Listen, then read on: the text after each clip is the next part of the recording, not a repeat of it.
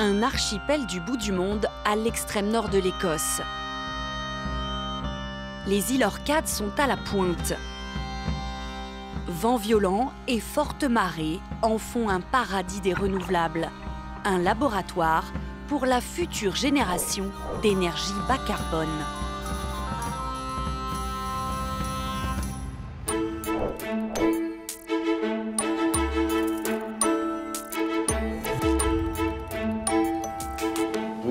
We've got a lot of energy in the water all around us.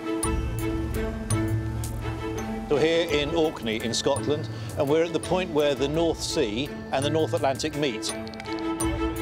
The tides run really strongly through here, and we get up to half a billion tonnes of seawater go through here for six hours. It turns around and it goes back again and does the same thing.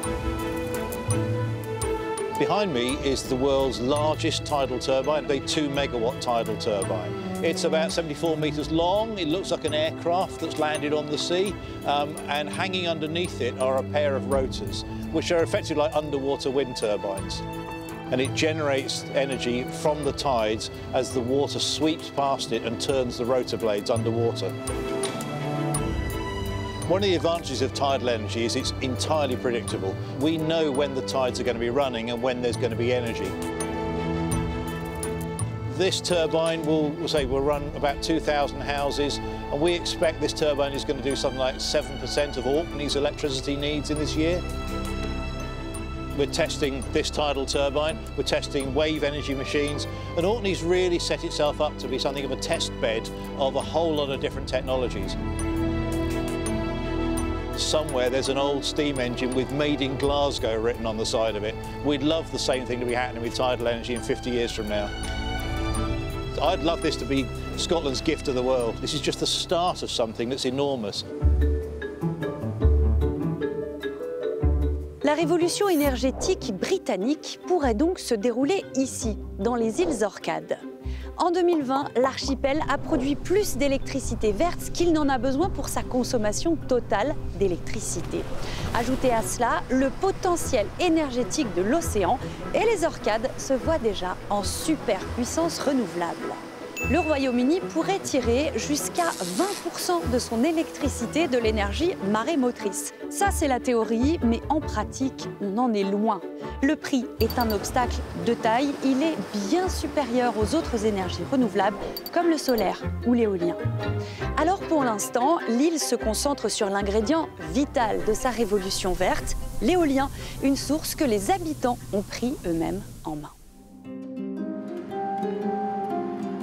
So the wind resource in Orkney is really good.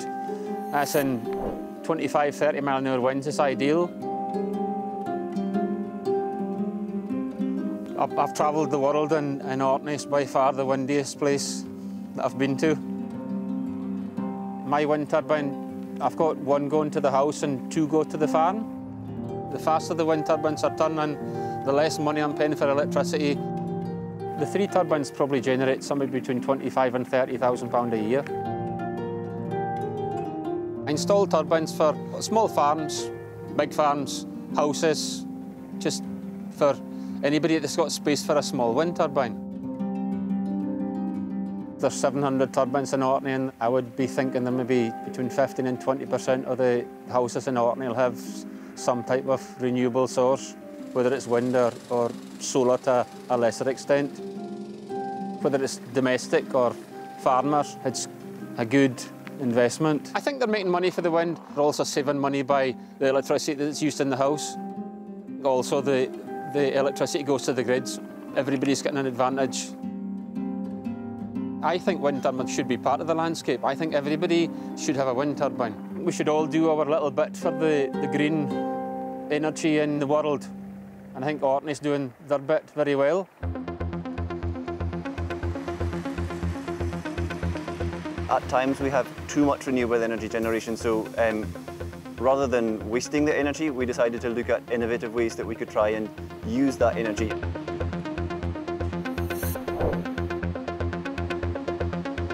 We're standing here at the hydrogen refueling station, um, and what we're doing here in Orkney is very specifically producing green hydrogen. So that's using renewable energy, like wind or tidal energy. To make it very simple, you have water and you use electricity to split that water into hydrogen and oxygen. And you can use that hydrogen as a fuel. It's a very uh, clean, uh, doesn't produce any carbon dioxide.